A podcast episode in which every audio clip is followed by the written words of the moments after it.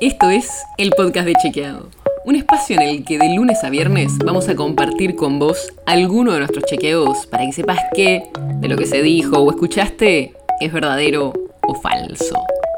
También te vamos a presentar las verificaciones que hacemos de las desinformaciones que andan circulando por ahí y vamos a traerte datos y contexto para entender mejor las noticias. Soy Olivia Sor. Hace algunos días, el Ministerio de Salud de la Nación anunció que se aplicará una tercera dosis de la vacuna contra el coronavirus a algunos grupos priorizados. En el episodio de hoy te contamos a quiénes se le va a dar esa tercera dosis y por qué es importante en algunos casos. La medida que se anunció por ahora es para personas mayores de 3 años que estén inmunosuprimidas, o sea que el sistema inmunitario está debilitado. Ese grupo de personas inmunodeprimidas van a recibir la tercera dosis independientemente de la vacuna que hayan recibido antes.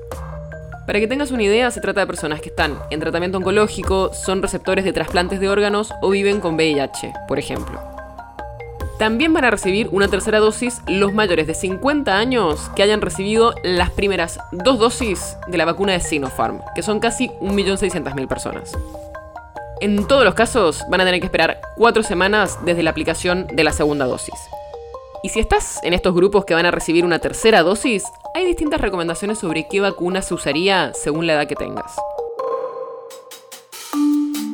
Además de estos grupos, el Ministerio ya comunicó que a partir de diciembre va a empezar a reforzar con terceras dosis al personal de salud y después escalonadamente a otros grupos, aunque todavía no están los detalles de cómo se va a avanzar con esto.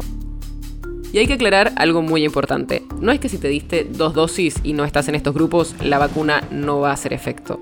Las vacunas que se dieron son efectivas y seguras. Y de hecho se está viendo a nivel global el impacto que tienen en la protección contra la enfermedad sintomática, las complicaciones y la mortalidad. Pero los estudios muestran que la respuesta inmune y la efectividad de las vacunas varía también según las características de las personas. Y esta tercera dosis sigue la recomendación de, por ejemplo, la Organización Mundial de la Salud, entre otros organismos especializados. Y se está haciendo en varios países, como Chile o Uruguay, acá en la región.